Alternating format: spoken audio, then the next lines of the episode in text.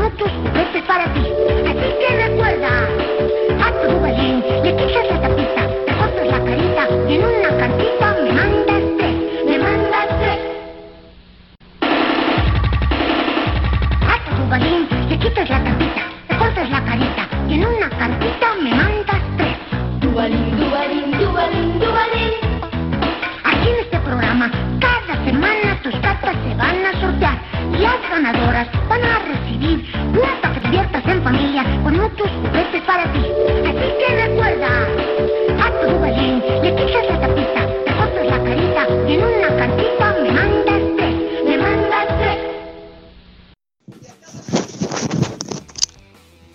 Comenzamos con el episodio 14 del CC Podcast y estamos Joe Ruco- Rucomiquero, Carlos Grampa, los cómics de antes eran mejores. Y la calaca. Y como cada semana, pues comenzamos con nuestros saludos obligatorios.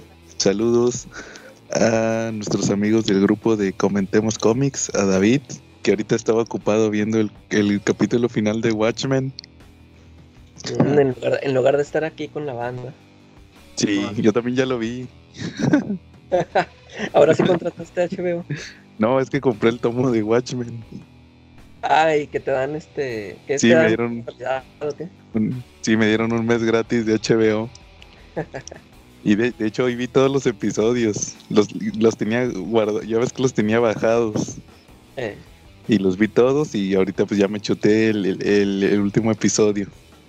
¿Y qué tal? ¿Sí estuvo chido? Sí, fíjate, así que ahorita lo platicamos. Y lo- bueno, entonces este, mis reseñas las encuentran en Viñeta Regia en Blogspot, las de la Calaca en Calaca Comics en Facebook y pues visiten nuestra página en Facebook del CC Podcast donde estamos subiendo los recuerdos de cada semana y ya esta semana nos emparejamos, ahora sí ya va- vamos a estar al día y también de repente subimos reseñas, que esta semana no subí ninguna reseña. Pero Ya tú vamos a empezar subiste- a subir a partir de esta semana, lo prometemos.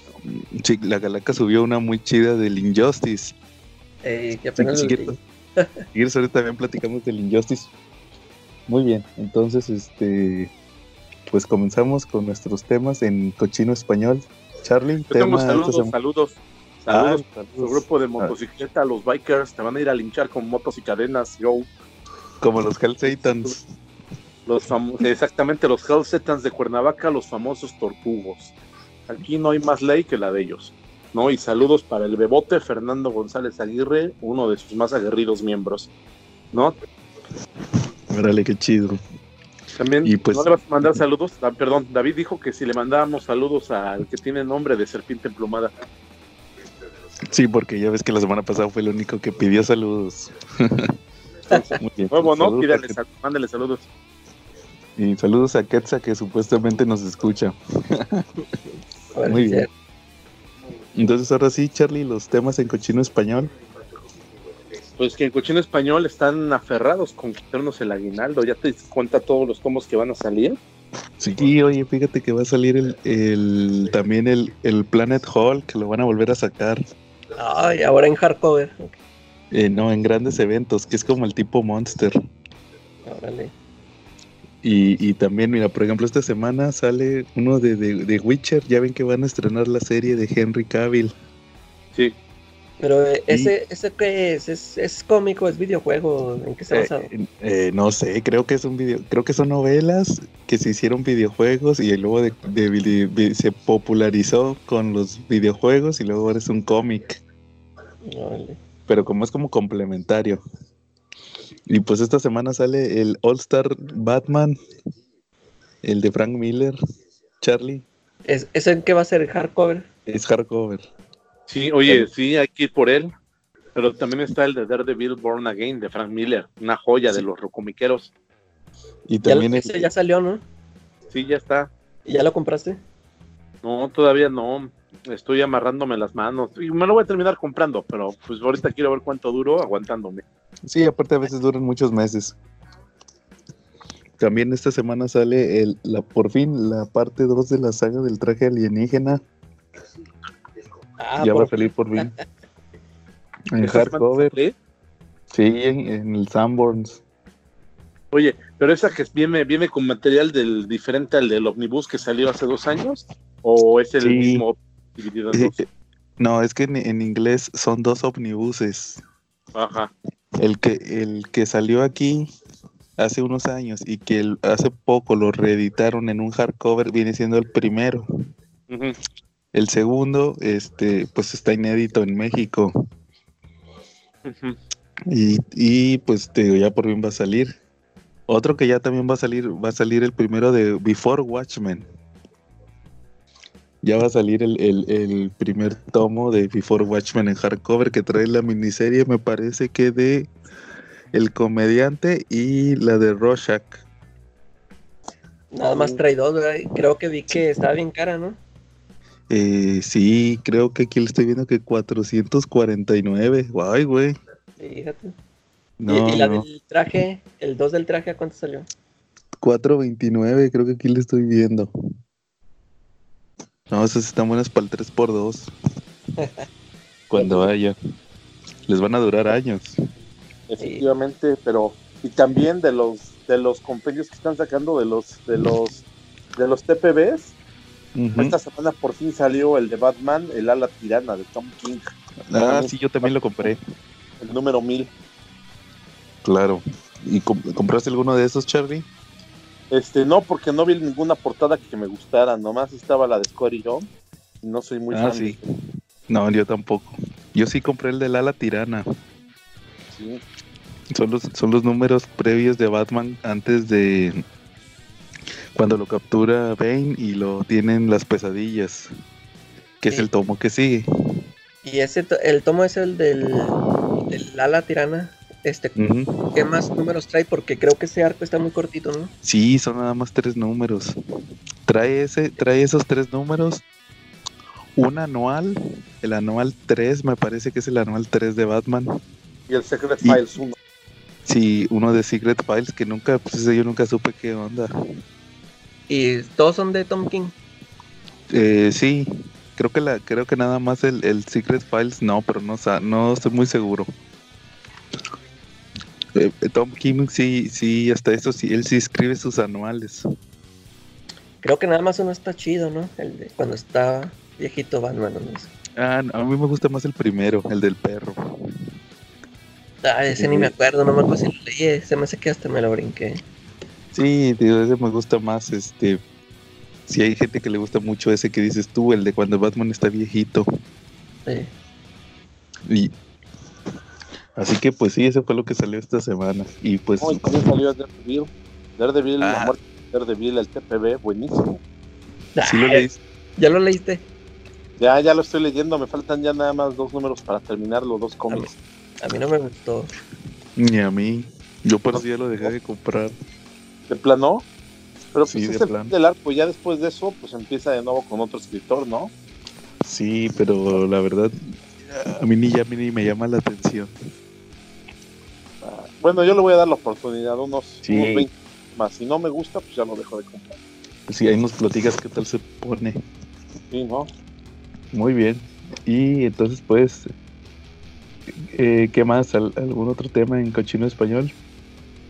Pues las noticias, yo vi una noticia por ahí que igual y no sé si ustedes ya la vieron, que se, está, re- que se está haciendo una nueva versión del origen de los cuatro fantásticos. Ah, sí, está saliendo que van a, que vuelven a hacer el cohete, ¿no?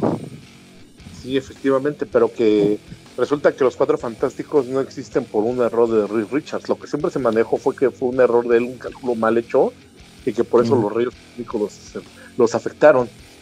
Ahora la nueva versión es que hay una mano, una entidad que de otro planeta que es la que hizo que los rayos cósmicos los afectaran para que no, para que se desanimaran de los viajes espaciales, los terrícolas que nadie quiere en el mundo.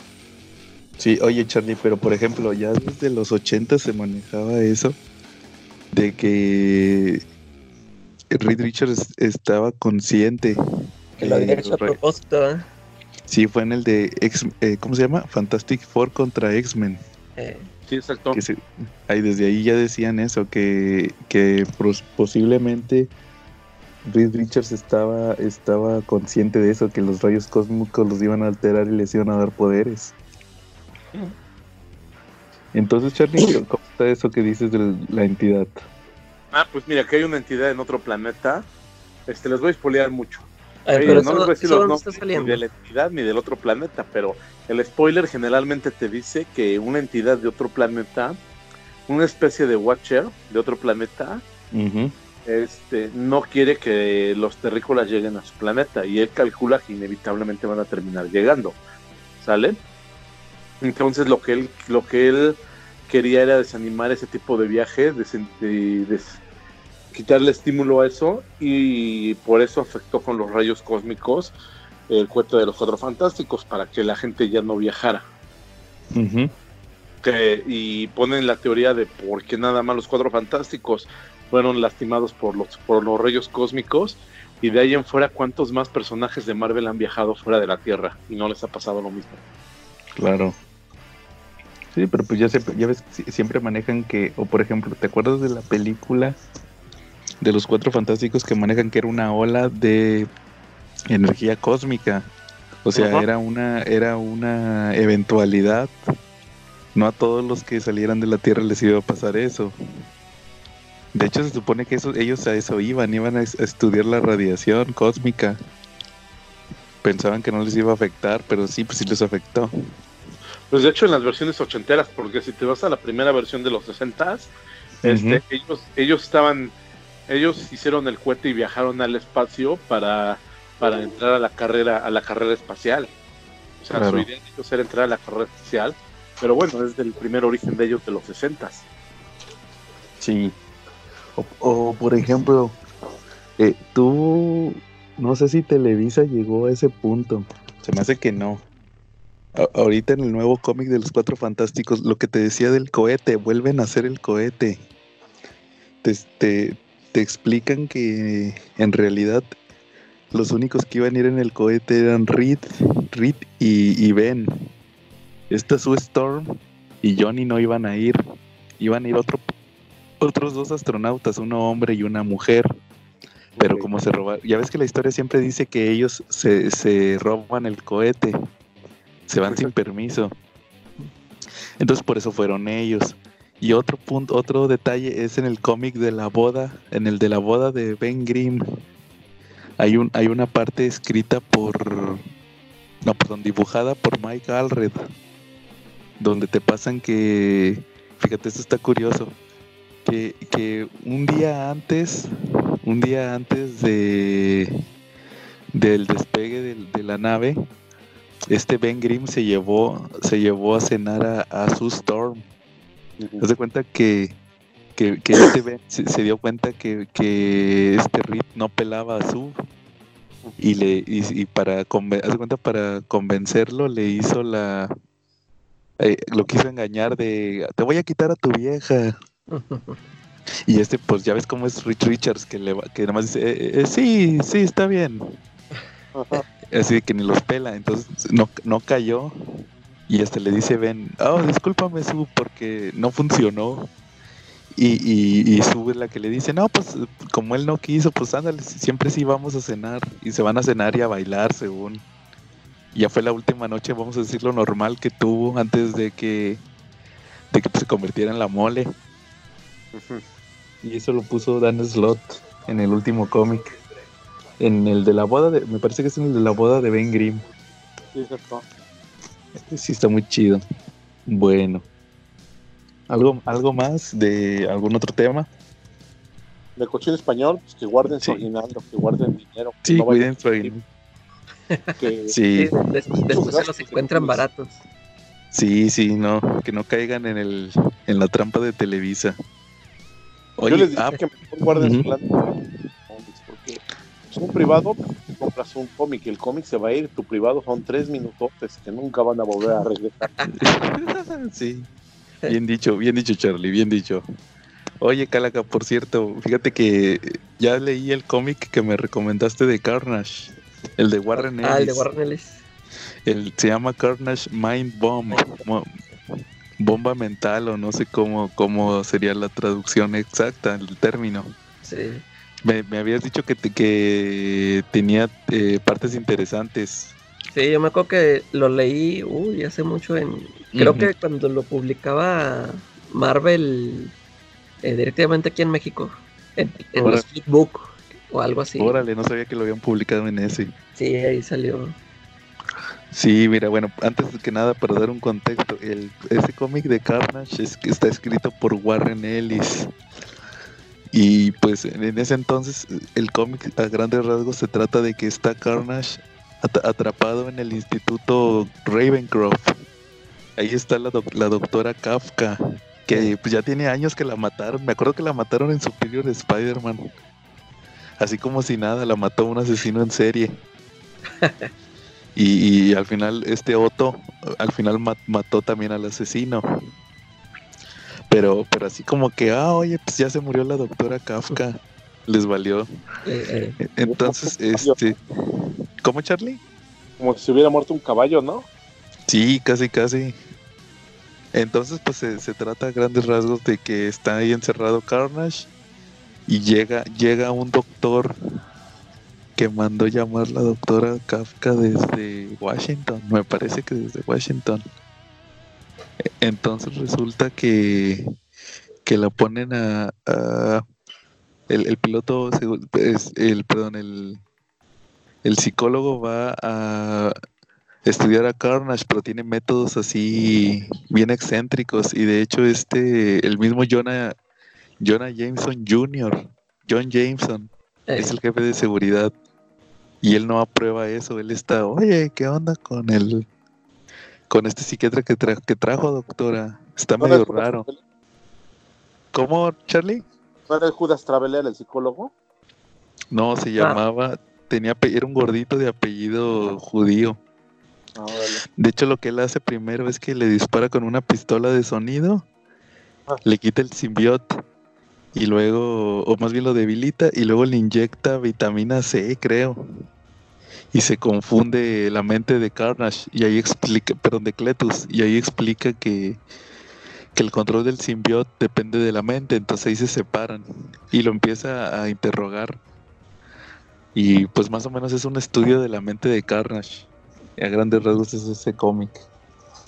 Entonces me decías, Calaca, que te parecía interesante.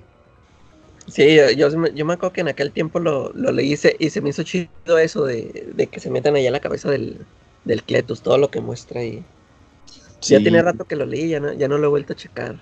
Claro. ¿Es un maltrato, no? El Cletus del niño. Sí, eso te lo, pero eso te lo ponen en otros cómics, en este casi no.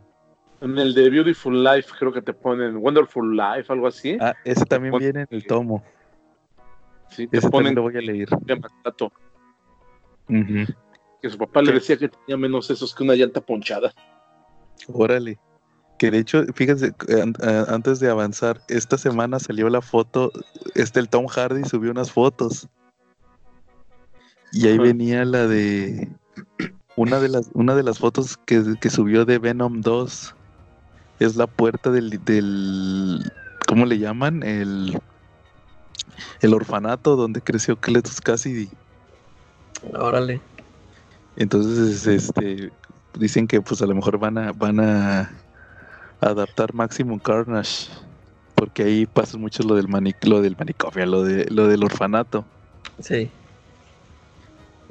Sí, está, curioso. Y también este, ah, te decía, pues a grandes rasgos lo que te dicen en el cómic es que, que en su mente de Cletus Cassidy, él, él se denomina como un agente del caos. Porque Sí. empieza a decir, em- empieza a decir, ya cuando recupera el control, al final del cómic recupera el control del symbiote y ahora hace la inversa, se le, le inyecta en su mente al al al psiquiatra le, le inyecta su mentalidad y le empieza a mostrar sus recuerdos y empieza a decir, sí, yo soy el que está detrás de, de los niños que, que queman perros en la calle y que soy el, el tipo que asesina a su novia y todo eso. O sea, el vato se autodenomina como, al final es lo que dice que él es un agente del caos, Eh, que es lo que él representa, el caos y todo eso. Es- sí, está muy chido. Uno de los, de- podría decir que de los trabajos más tempranos de, de Warren Ellis. de- Ya ves todo lo que logró. Muy bien. ¿Al- ¿Algo más? ¿Otro tema que traigan? Fíjate que yo este leí apenas, ahora sí todo completo, el House of X y Powers of X. Órale, a ver. Yo, yo me había quedado nada más en el... Yo me acuerdo que cuando salieron los, los estaba leyendo y según yo había leído varios y ya me fijé que nada más me quedé en el número 2, creo. Este, y me acuerdo que en, en aquel tiempo Este, me, me gustó mucho el número 2. Creo que en el número 2 es cuando sale lo de Lo las de vidas de Moira. Moira, ¿no? Sí, así es. Y ese, me acuerdo que ese número me gustó mucho. Y, y creo que el que sigue, este, ya toma este, lugar en el. Creo que todo el cómic se lleva a cabo de, de lo del futuro, la historia del- de los 100 años o 1000 años después. Sí, Y- es lo, lo de Apocalipsis. Sí, y como que eso me sacó de. Dije, no, ¿qué onda? Y creo que ahí fue cuando lo, lo dejé, ya después lo dejé, ya lo dejé de leer, ya ni lo seguí. Y ahora sí ya me lo eché todo. Y fíjate que sí, me gustó mucho las, toda la serie. Pero este, fíjate que como que siento que como si ya Jonathan Hickman ya me hubiera contado todo. Como, como estuvo contando todo lo del futuro y todo eso. Sí. Y este, ya sentí como que ya lo demás ya no, no me interesa leerlo. De hecho, eh, quise leer el X-Men número uno y no lo terminé. Como, como que no me, eh, no me, no me atrapó. Sí, es el donde, donde están en la luna, ¿verdad? El número uno. Sí, A mí no me gustó. sí, a mí tampoco. Y ya de- que ni lo acabé, o sea, dije, no, te digo, o sea, como que me gustó toda esta historia que nos contó Hickman. Eh, pero sí, ya sentí como que no, pero pues de qué va a tratar o, o ya sup- o ya sé que del futuro ahí los van a conquistar los ¿quiénes son los Phalanx o no sé quiénes? Los Phalanx, sí. Este, pero sí, el, esta serie del X-Men número uno como que no no me, Sí. no me ya veremos más adelante. ¿no? Es que como que te- la, la miniserie la cierra muy específica de que ya cerramos, atamos todos los cabos del pasado y Eh, de los futuros. Ahora pues es un nuevo camino, pero pues apenas va empezando. ándale, sí. Entonces pues van a faltar bastantes números para que la historia empiece a desarrollarse. Y luego como este son un chorro de títulos, nada más, Sí. nada más me da huevo así. Y pues ya ves cómo los quieren vender. Si te fijaste cómo los quieren vender, que el recopilatorio son puros números uno y luego vas a salir un recopilatorio de puros números dos. Sí, eso se me hace. Yo, este, cuando vi esa nota, yo pensé que lo iban a mezclar así desde House of X y Powers of X. Ajá. Pero es, ese recopilatorio creo que sí salió nada más esos dos títulos juntos, ¿no? Eh, no me he fijado. Y sí, creo que ya todas las demás series iban a ser, como dices tú, que todos los números uno sí, pues, así como que todo. Sí, como que es de leer todo a huevo. Y, no. y luego no, no todo es de Hickman. Creo que nada más escribe como. Nada más escribe el X-Men. O tiene otro Y- título. Y creo que escribe otro. Pero, pero los, todos los demás, pues no, son otros como cinco o seis y esos ya no los escribe él. Eh, Y sí, pues no resulta. Y como que no se te antoja. sí, no. Y co- como para qué, ¿verdad? Sí, no, quién sabe, este. Habrá que esperar a ver qué tal avanza la historia de Hickman en los X-Men. Sí, ya, ya hasta que hasta que veamos que ya sucede algo interesante ya regreso. Claro. Oye, fíjate, fíjate que yo también traigo una reseña atrasada. A ver, ¿qué? Pero esta es una de. es reseña atrasada y comentemos terror. Ah, la sección, la sección favorita. de Félix. Saludos a Félix.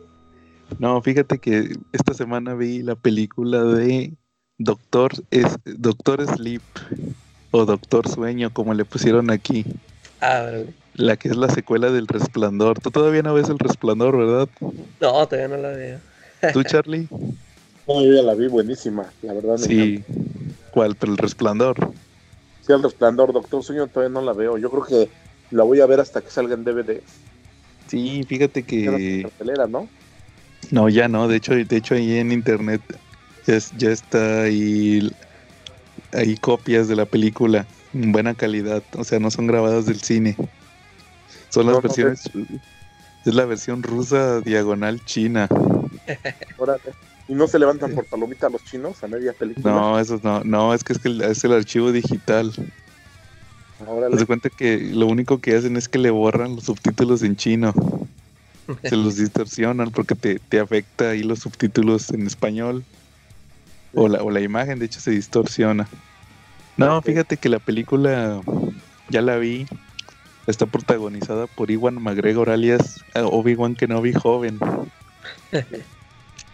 Eh, y entonces, no, pues se hace cuenta que él, él interpreta al hijo, al niño que sale en el resplandor. El hijo de Jack, eh, de este Jack Nicholson. Eh, Y pues se trata de la... Fíjate que tal cual, ya analizándolo, tal cual no es una, una película de terror. Es más como una de aventuras. ah, sí. Ya, sí, eh, la película se trata de que ya él ya es adulto. Y, y le, le quedaron, que le quedaron secuelas después de lo del resplandor. Este, entonces la película se trata de que ya te explican que hay mucha gente que tiene habilidades como él. De hecho, por eso se llama el resplandor calaca, porque es un niño que tiene como habilidades psíquicas. Entonces, entonces este, le explican que hay muchos, pero también hay eh, eh, también hay gente que tiene el resplandor que se dedica a alimentarse de otras personas que tienen el resplandor. Son como una especie de vampiros. Eh, Pues e- es como la definición más sencilla, vampiros, vampiros eh, del resplandor. del resplandor. órale. Sí, entonces estos se dedican a comerse, matan gente que tenga el resplandor para alimentarse y vivir eternamente según les da inmortalidad, no inmortalidad, sino que no envejecen. Y pues la película se trata de que este chavo ya cuando está adulto conoce a una niña, que la niña viene siendo la, la niña que tiene el resplandor más poderoso. Y por circunstancias pues se ponen los, los estos vampiros, la detectan y la van a cazar. Y pues este chavo lo que se dedica es a, a, a proteger, la verdad, de ahí de los de los vampiros. Entonces ya no se vuelve tanto de terror. Porque así una escena de terror, terror, tal cual no.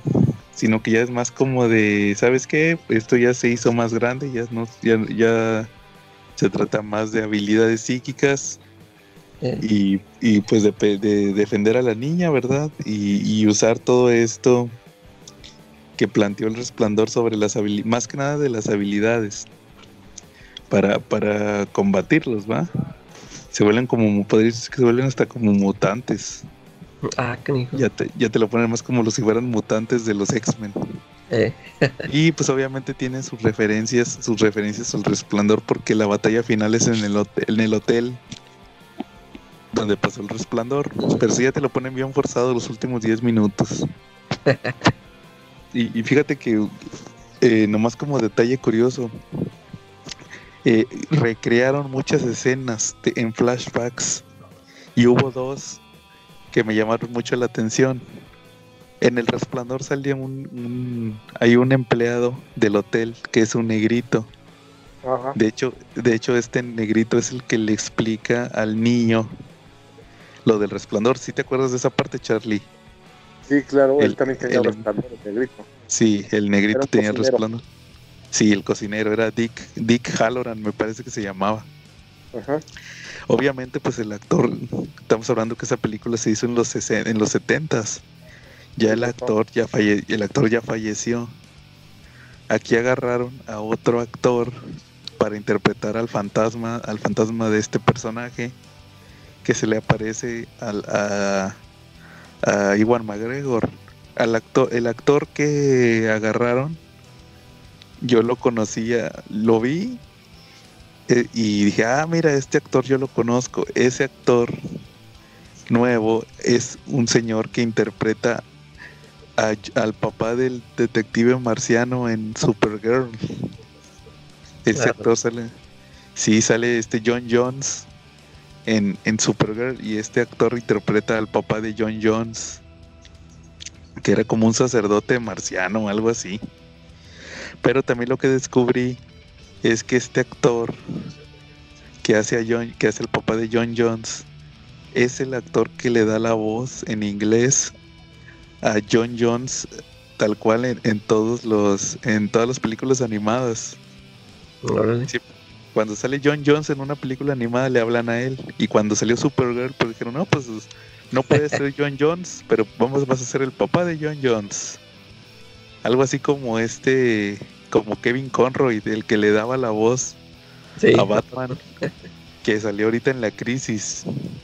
En la crisis hizo al Batman, un, un Batman que era como mezcla de Batman de Bruce Wayne, de- el de Batman del futuro, el Batman viejo, mezclado con el de Kingdom Come. ¿Y era como una mezcla. Era malo. Ah, sí. Sí, según que era un Batman malo que ya había matado a todos, por eso quedó así, Órale. como el de, como el de Kingdom Come. Y el Superman de Kingdom Come, ese que, que es este, el de Superman Returns, ese salió, no estaban en la misma tierra, o sea, son tierras diferentes.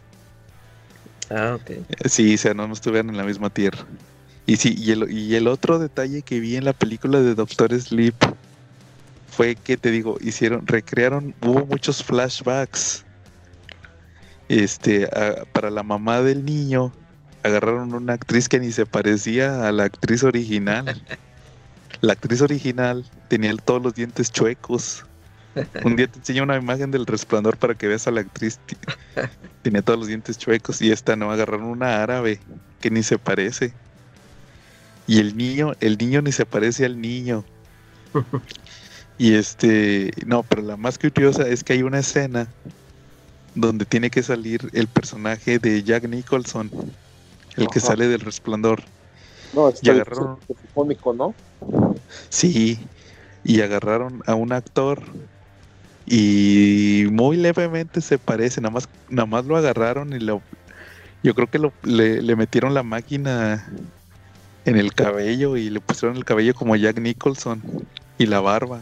Se parece muy levemente, Ajá. pero lo que me sorprendió es quién es ese actor. ¿Saben, ¿saben quién es? ¿Quién? Es este Elliot, el niño de E E.T. Ah, órale. Que él, él, uno, él tenía una serie ahorita en, en Netflix, la de Haunting Hill o ¿cómo se llamaba? No supieron. Sí, la maldición del... De Hill House. Ajá. Ah, él sale ahí. Sí, él es el Sí. protagonista. Que de hecho así te la vendían, el niño, el niño de E.T. Elliot. Y acá no se parece, o sea, yo te digo que le metieron la máquina en el pelo para hacerle la pelona. Eh, Se, parece, se parece levemente a Jack Nicholson, pero no se parece para nada a, a él como sale en la de Hill House. Sí, estuvo curioso eso. Entonces, este, sí, la película está recomendable, pero no es de terror. Oye, pero y entonces en la en la película esta del Resplandor, ¿sí manejan también mucho eso de los poderes? De- Eh, no, muy levemente. O sea, to- todo todo es se trata acerca del de este Del hotel. Sí, del hotel y que este se vuelve loco, que el hotel lo corrompe. Eh, En, en la película de Resplandor, lo de los poderes, nada más te lo mencionan como que el niño era susceptible al, al hotel, a las presencias del hotel. Eh, Él sí se daba cuenta que el, que el hotel corrompía a la gente. ah, Y, y este, y en la película de Doctor Sleep, ahí sí es de que tienes habilidades. sí. Y, y hay, sí, más que tío, ya son más como mutantes. Está, está- está interesante ahí. El que quiera ver Doctor Sleep, sí se lo recomiendo, pero no crea que va a ir a ver el resplandor. sí, está muy fue-. Sí, pues el mismo Stephen King hizo la novela también de Doctor Sleep. Entonces, para que no vayan a decir que, que se quisieron aprovechar. Y, No. que, y que sacaron Oye, otra esta cosa. semana ya estrenan Star Wars, ¿no? También. Sí, sale esta Otra no semana. relacionada. Ajá. Sí, también ya ¿Ustedes cómo sale ven? ¿La esta esperan con ansia o no la esperan con ansia? Yo no. Ni yo. ¿No? O sea, sí la voy a ir a ver esta semana, pero de que estoy contando los días, no. Yo sí la quiero ir a ver, pero no sé, yo creo que me voy a retirar de Facebook unos días porque van a venir los spoilers, ¿no? Sí, claro. No, no me Sí, gusta sí. tanto eso. Desde el miércoles que se estrena van a estar los spoilers. De Pues mejor ve a verla, Charlie. Sí, Hay, hay lugares, bueno, igual y sí me puedo meter, pero hay lugares protegidos, ¿no? Por ejemplo, ahí del grupo de Comentemos Comics, pues ya sé que nadie spoilea, porque pues el que spoilea nuestro sheriff lo corre, ¿no? Sí. sí, claro, pero por ejemplo, si te metes a, a las páginas de Panini, ahí te van a. eso bien- es bien probable que te pongan en un comentario ahí que, oye, ¿sabes qué? Se muere Fulano. Sí, en, en cualquier otra página vas a encontrar. Y en cualquier otra, la de Infinity, con la de Avengers Endgame, este, estaba yo, me gusta luego meterme a las de proceso y estoy Ajá. viendo los comentarios, las noticias. No hay un maldito spoileo la de Avengers Endgame. Dices, Ajá. ¿qué tiene que ver en Oye. el proceso, no? Fíjate, fíjate, este tema está chido. ¿A ustedes cuál ha sido los las quemadas que más les, les han dolido así de ese tipo? Que les spoilen algo en Facebook. Sí, pues, Que no, pues a mí creo que casi todas. La muerte de Han, la muerte de Han Solo. A, a mí me pasó eso, Charlie, en la página de Panini. Posteaban la comentario. foto, posteaban la imagen. No, no, a mí me tocó que pusieron un post, algo, los de Panini pusieron algo de Han Solo. Eh, Y, y, y el comentario pusieron, lástima que se murió. y yo, che, me faltaba un día para ver la película.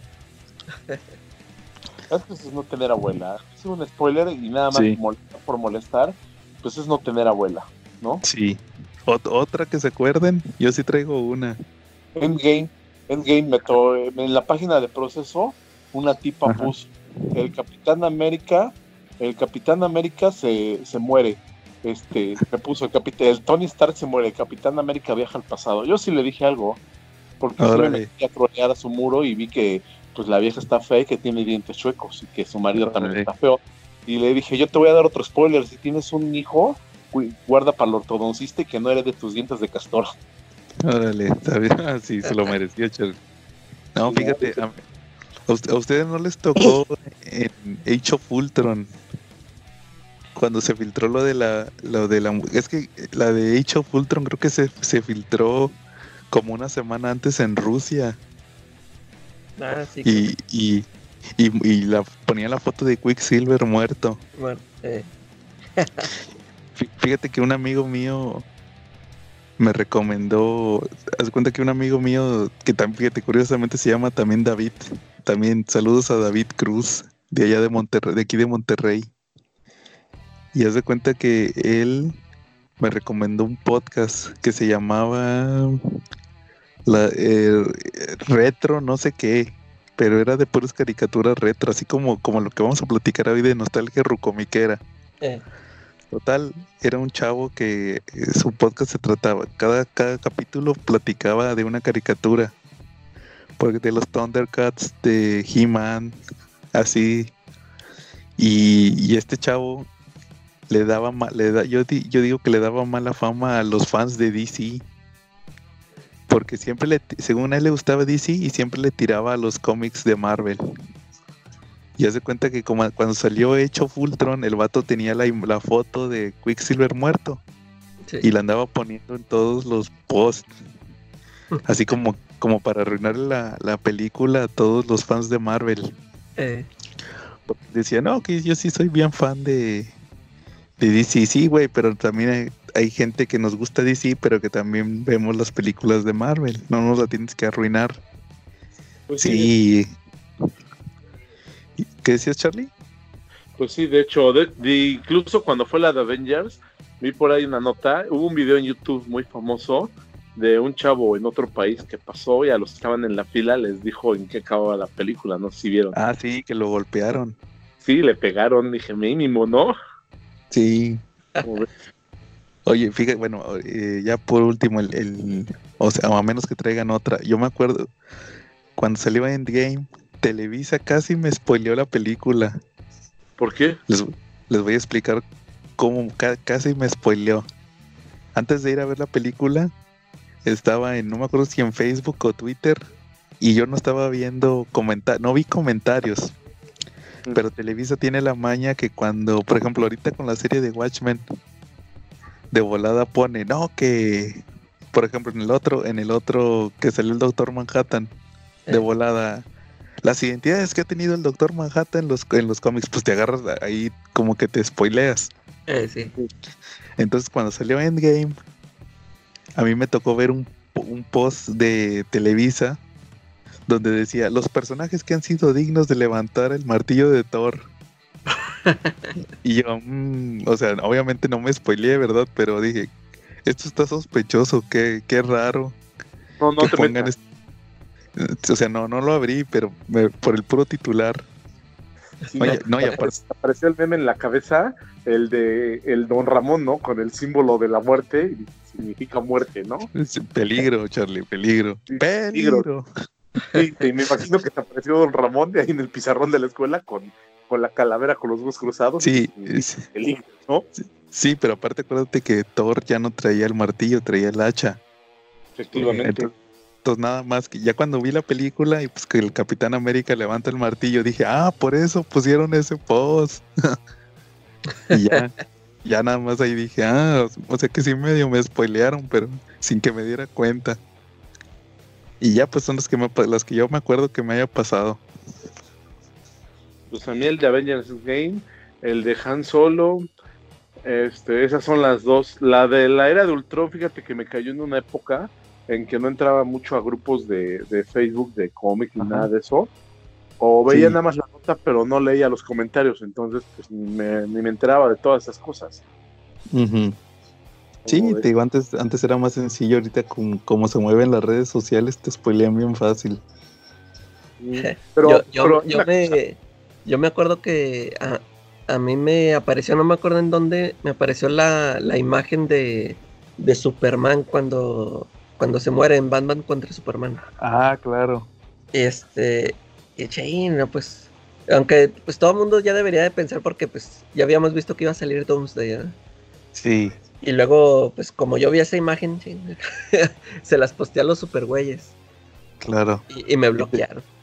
Y te- ah, ah, que calaca, calaca. Antes pero yo de. tengo una de- duda. Ajá, dale. de por qué ahorita el spoiler nos molesta tanto. Y por ejemplo, a mí me tocó cuando no había internet, que de repente entre amigos, el que veía la película la contaba y no te molestaba. sí.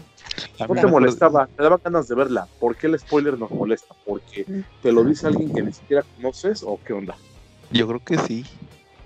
Yo me acuerdo que, yo me acuerdo que a mí un amigo me platicó todo. Batman Inicia. Ajá. Batman Begins me la platicó toda en en la escuela. Y te daban ganas de ir a verla de todas maneras. Sí, claro. Me la, toda, toda, toda. Eh, Igual la de la del sexto sentido me dijeron, no, es que el chiste es que Bruce Willis está muerto. está muerto. ya Y la te fuiste a ver así fijándote a ver si, ah, pues sí es cierto. Sí, claro. Ya como que lo ves diferente. Sí, yo creo, yo creo que sí es por eso, de que, de que te molesta que alguien te, te quite la experiencia, pero alguien desconocido. sí. Fíjate Y que ahorita que dijiste eso, me acordé de un chiste muy local. A Hace ver, años, cuando fui a ver la del sexto sentido con mis amigos ahí en Puebla, me hicieron una broma medio mala. Porque saliendo de ver la película dijeron, ay, esta película le hubiera gustado al Carlitos. Y otro güey, no, pues sí, pero lástima que se murió hace dos meses. Y así iban platicando como si yo no estuviera, los hijos de su chingada madre, ¿cómo ves? Órale.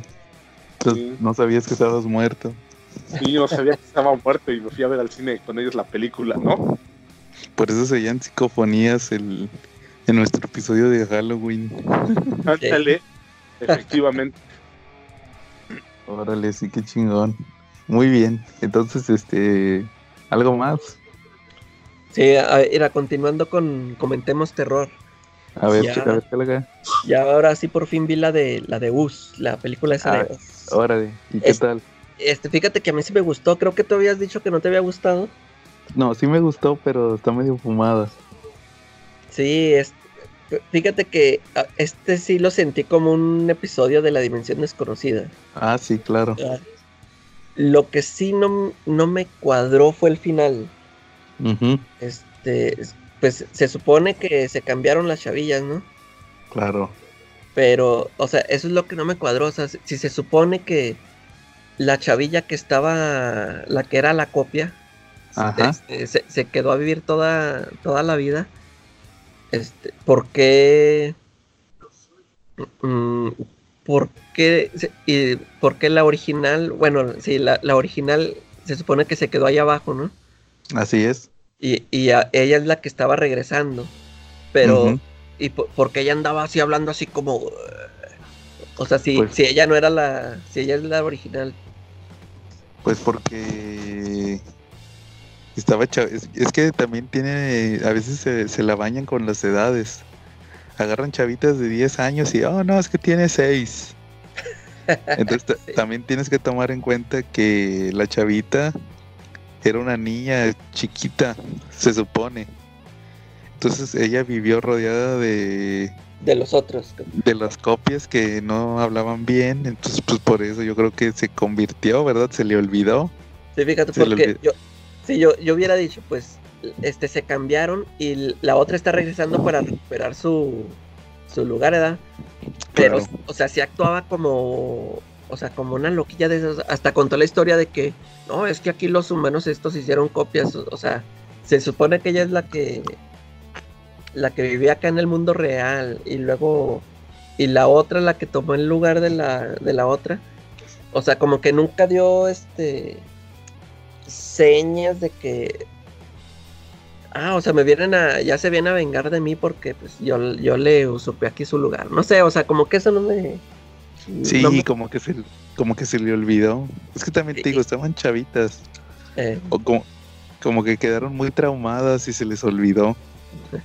pero sí, sí me gustó todo el- la historia. O sea, de- desde que empiezan a salir ahí los dobles que dices, pues qué, qué onda, porque Ah, eso está chido.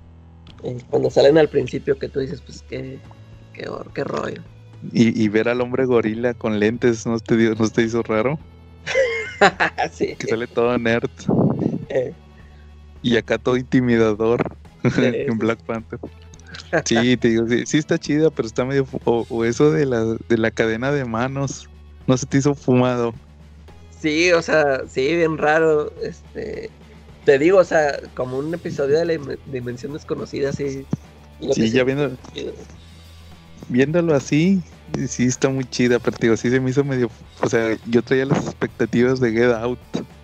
Eh, sí, pues sí, o sea, porque sí, sí sale, co- como tú dices, muy fumado eso de que, ah, que hicieron copias y ahí estuvieron viviendo abajo y, Y que, y que se estaban sincronizadas y y no que sé hacían lo mismo, eh, que hacían lo mismo, ¿verdad? Eh, eh, sí, es lo que estaba. Pero sí, sí se me hizo entretenida, bueno. Sí, y esa es la gran revelación de la película, que la niña del mundo real en realidad era la copia. Eh, sí, porque yo dije, ah, pues con razón al, al principio cuando estaba Chavilla que cuando regresa que ya no, que ya no hablaba. Ajá. Eso sí, ah, yo dije, ah, pues por eso no hablaba, pero es lo que te digo, ya después, este, ya cuando dan la explicación, eso que está e- ella platicando de que es que acá abajo hacían experimentos y que no sé qué, ya es lo que ya no se me hizo así tan, que no cuadraba. Sí, eso, eso está medio confuso, pero como dices, es tipo de dimensión desconocida. Eh, No el chiste es que te quedes, que, que te saque de onda.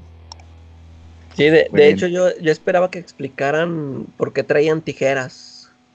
Todos traían tijeras. No sé qué s- simbolizaba. Sí, sí, estuvo medio raro. Yo creo que le voy a dar otra checada.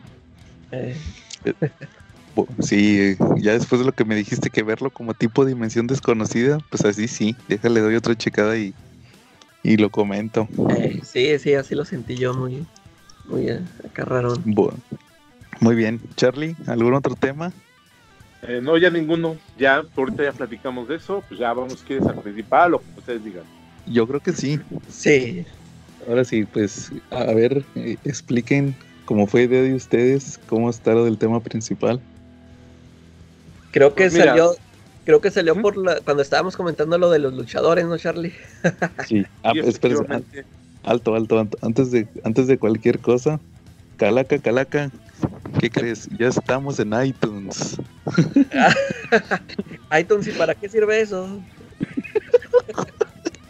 Para, para que sientas rico ahí, ya sabes dónde.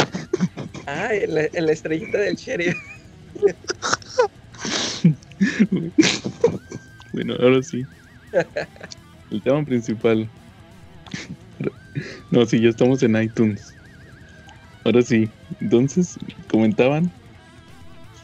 Pues yo creo que yo desde el principio, desde el primer podcast, como que cualquiera que lo haya oído o que haya visto nuestro seguimiento, pues se dará cuenta que soy rocomiquero de corazón, ¿no? He platicado de Karmatron, he platicado de, de cómics, de novedades, entonces pues yo sí vivo mucho en el pasado de los cómics, me gustan mucho, sobre Claro. todo los de los ochentas y los noventas. ¿Y solo de los cómics o en general, Charlie? en el pasado. Fíjate que la música también me gusta mucho, la de los 80s y los 90s, ¿eh? El- el- la música pop en inglés y el rock en inglés se me hace muy bueno de esas épocas. Ah, sí, eh, de eso sí no hay debate ya, este, la música actual no, no me gusta. Sí. Pero, pero creo que así ha sido en todas las generaciones, ¿no? Todo, todo el mundo dice, ah, en mis tiempos estaba mejor la música. Sí, Bueno, sí, también. Y Así sí, es. este, eh, sí, creo que empezó por una plática que estábamos hablando de, de que Mario Padilla no conoce a los luchadores mexicanos. sí, claro. Y ya empezamos a decir de que no, este, nunca le compraron su capita y su máscara en la Y su su- y sus su luchadores ring, de plástico. eh, su- ring de madera. Claro. Y, y yo me acuerdo que cuando era niño yo junté un álbum, bueno, junté muchos álbums Sí, y- que no. y junté uno de luchadores. Yo me acuerdo que ahí, pues ahí conocí a un chorro de, ahí venían todos los luchadores, el matemático y el, ahí venían muchos. Ujú. Y por, por eso es lo que se me hacía raro de que él no conociera así de, de luchadores. Me acuerdo Sí. que también junté uno de, de monstruos, de Drácula y de Frankenstein. Ese, ese estaba, Órale. estaba bueno. También, también ahí salieron un montón de monstruos que yo ni, que yo ni cuenta. Sí. De hecho, el- ¿sí te- ¿se acuerdan que en, en aquellos tiempos, este, si llenabas el álbum lo cambiabas por un, un regalo, un premio? Sí, a mí todavía me tocó, fíjate, Sí. ya es más para acá. Ya, ahorita ya nada más es pura colección, ¿no? Sí, pero a mí me tocó en los noventas, cuando estaba muy chavillo, el primer, el primer álbum de Dragon Ball Z. Ese creo que fue el último que te regalaban algo si lo llenabas. Órale. Sí, ya ¿Cómo fue era la mecánica? ¿Lo cambiabas? ¿Tenías que dejar todo el mundo lleno? Sí, o sea, te- fíjate, lo perdías, ahí dejabas tu álbum lleno y te daban tu, tu tu regalo. premio. No, pero era mejor el álbum, ¿no? Que el premio. Sí, claro. Fíjate, yo el, uni- el único que llené fue uno de los, trans- no sé si eran Transformers o, o le pusieron transformables, Los Transformers es un álbum clásico. pero sí, tuve. Pero es que yo me acuerdo, ya es que siempre había una que no salía. Ajá. Y, y yo me acuerdo que la que no salía era, yo recuerdo que era que Robotina. O sea, no, no solo eran los personajes de los Transformers, este, de- que Ujú. conocíamos, como que, me- como que inventaron ahí a muchos, muchos robots. Y ese fue el único que yo, yo este, llené y uy, ahí voy corriendo y, y lo cambié por una bolsa de, de monitos de los Thundercats. Órale. Sí, eso que dices es bien clásico, la que nunca te sale. Eh, De hecho, ahorita lo que hace, lo que hace Panini es que le, que ya cuando de plano ya no te salen, les ma- le mandes, le mandes eh, por, por correo electrónico cuáles te faltan y ya nada más pagas un, haces un depósito y te las mandan por correo. ah, las que te faltan. Ah, muy bien. Sí.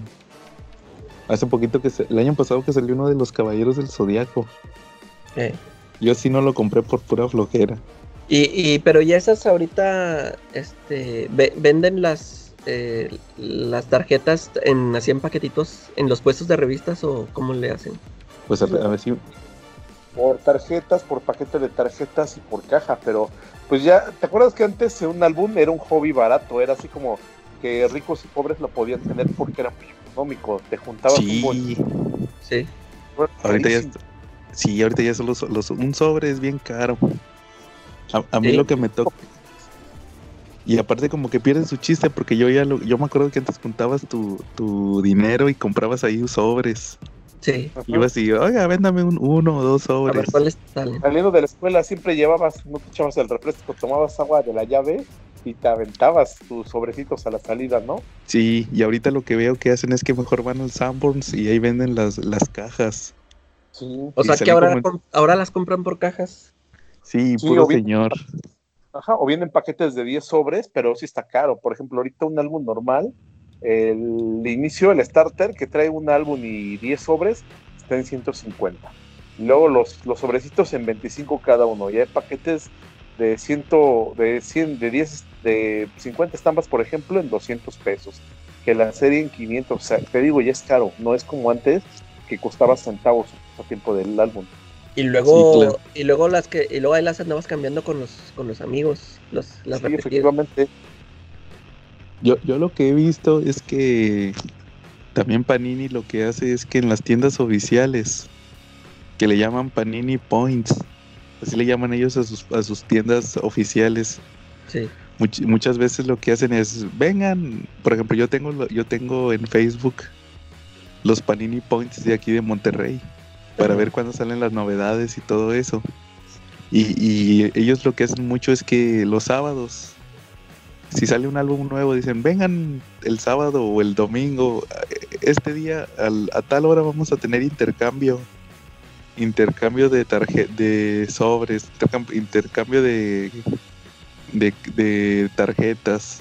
Es lo que ellos hacen, como para fomentarlo, pero pues ya no, ya no es como, casi siempre son puros señores. Es que es Y, muy y caro. comprando cajas así Sí. como dicen. Sí, ya no es como antes, con los cuates en la escuela. Y, y, por ejemplo, ¿algún otro ejemplo que traigan? Que se acuerden. Pues sí, Ya. mira, de los álbumes, los luchadores, esos que mencionaron, si alguien los tiene, de verdad que tiene dinero en sus casas, ¿eh? A todos los que nos oigan, atento llamado. Si tienen Ujú. luchadores mexicanos de los 80s, de los 70s, hasta de los 90s, valen una la nota. ¿Pero qué Son dices? ¿De álbums? No, de figuras todos. de luchadores. Ah, Son figuras. esas figuras que se llaman botlegs y muchos coleccionistas de juguete las compran muy caras. Y también los hipsters están muy de moda. Oye, Órale. sí, este, yo hace poco me, me encontré allá en la casa de mi papá unos, unos monitos de esos, como dices tú que les llaman bootlegs. Eran de... Era, me acuerdo que era un Reed Richards Ajá. y, y, ah, no me acuerdo qué otro. Y, y ahí estaban ahí arrumbados, o sea, de- son de esos así que dices, de esos de plástico que ni se mueven ni nada. Exacto. y, pues, y yo de puras ondas los anuncié y de volada me los compraron y si bien caros. Sí, una. Yo ya los iba a tirar, eh, pero dije, no, pues a ver qué, a ver qué me dan. Y Y si entre no, los botlegs que parecen que, que no son botlegs, ¿eh? Plastimarks, una, una línea de juguetes que existió en los 70s y en los 80s, a principios de los 80s, sacó una serie de figuras del Hombre Araña y de los Vengadores principales. Venía Hulk, venía el Hombre de Hierro, yo los tuve y nada más eran unas figuras de plástico macizo en Ajá. color naranja o rojo. Sí, son ándale, sí, eran, eran de un solo color todos, ¿verdad? Sí, son carísimos, ¿eh? esos ya no los hay. La fábrica que los hace quebró, desapareció y esos moldes ya no existen. Y eran figuras bien hechas. ¿Cómo ves? Sí, yo tenía muchas, pero pues ya, muchas se perdieron y las que sí pude rescatar sí las, sí las vendí. Ojalá que ahorita estarías platicando de esto, pendiente de un cigarro con un billete de dólares, ¿no? Sí, Sí, con, no, prendiendo el Psicomocrosti con el Action Comics número uno, quemándolo. Y mañana te desayunarías un, un, ¿cómo se llama? Un omelette de huevos de águila calva, ¿no? Órale. Oigan, fíjense, yo traigo otro, te- otro tema parecido. Y, y también tiene que ver con los álbums. Fíjate que ahor- ahorita, ahorita cuando tú quieres una imagen de un personaje, vamos a suponer en un álbum, que tú querías una, eh, comprabas el álbum de tu personaje favorito. Ahorita pues si tú quieres una imagen, pues nomás la googleas. Ey, Pero antes, los, co- los álbumes, ya ves que te ponían la imagen también como fondo de cada página. exacto. Entonces ahí era donde aprovechabas para sacar una imagen. Yo me acuerdo que, que mis amigos y yo comprábamos los pasantes, los pasantes en, en, en la papelería. sí. Y te ponías, antes de llenar el álbum, si había una imagen chida, lo que te ponías era marcarla para sacarla en una hoja de máquina. Y así obtenías, y luego era intercambio, era, "Eh, préstame tu dibujo de tal para sacar el pasante y tener una imagen de un personaje. Eh, Fíjate sí, que, fíjate que de eso me acordé la semana pasada cuando platicamos de, de Carnage. De Sí. hecho, de este, yo me acuerdo que cuando estaba chavito, te vendían los, los libros también, no nomás los álbumes, también los libros de para colorear. sí. Yo, yo me acuerdo que ahí conocí a Ultimate Spider-Man. En, en un libro para colorear, porque la portada decía Ultimate Spider-Man y era el Spider-Man. Ese, las portadas que, que te ponían en ese cómic. Eh, De De hecho, yo me acuerdo que decía, oye, ¿por qué este Spider-Man parece que tiene cuerpo de mujer? Está bien flaquillo. flaquillo. eh. Entonces, este, pues ahí adentro, me acuerdo que a mí me gustaban mucho cuando, cuando venían las imágenes de Venom. Porque te ponían el Venom de Mar, de, no, el de Mark Bagley, no. El de eh, este, ¿cómo se llama? Eh, Eric Larsen. Con la lengua así bien larga y tirando baba y los dientotes. El de Eric Larsen se me hacía el más chido. Y, y me acuerdo que una, fíjate, a, a eso iba con el tema de Carnage. Una vez compré un libro de un libro de colorear de Spider-Man, pero eran no eran libros así delgaditos, eran unos libros bien gruesos, acá tipo como un omnibus de los de televisión. Nada más porque ahí vení, lo compré. Venían un chorro de dibujos repetidos de otro de otro libro para colorear que ya tenía de Spider-Man. Pero ese lo compré bien desesperado ahí jun- juntando el dinero para comprarlo y que no me lo fueran a ganar en la papelería. Porque en ese en ese venía un dibujo de Carnage. Venían dos dibujos de Carnage ey. uno, uno de cuerpo completo y uno de uno de la pura cara, así como el perfil. El busto más bien, como busto. Oye, ¿y si eran este di- dibujos de, de artistas conocidos? Sí, Por- Sí. Porque antes, antes los, los libros para colorearlos los hacía cualquiera, ¿no? Hacían los dibujillos ahí muy gachillos. sí, no, eso, hasta eso, eso sí eran, digo, pues unos eran, ya después me enteré que eran de Eric Larsen, los de Venom. Órale. Y esos de Carnage, pues se me hace que eran de Mark Bagley. Pero Ok. das de cuenta que, que ese libro de colorear nada más lo compré porque traía dos imágenes de Carnage. y de volada con mi, con mi pasante y ahí en la escuela. Miren, tengo dibujos de Carnage. Bien emocionado. Sí, te- así, eh, por eso, eso también tiene que ver con que de repente me guste, me guste Carnage. Oigan, Sí, ¿se eso me- la información que hacíamos? Porque, por ejemplo, yo me acuerdo que en esa época, eh, en los principios de los noventas y finales de los ochentas, pues no había internet como tal, no estaba al alcance de nosotros. Entonces, por ejemplo, había una revista que se llamaba Revista de Revistas, que la publicaba Excelsior, era un semanario de Excelsior.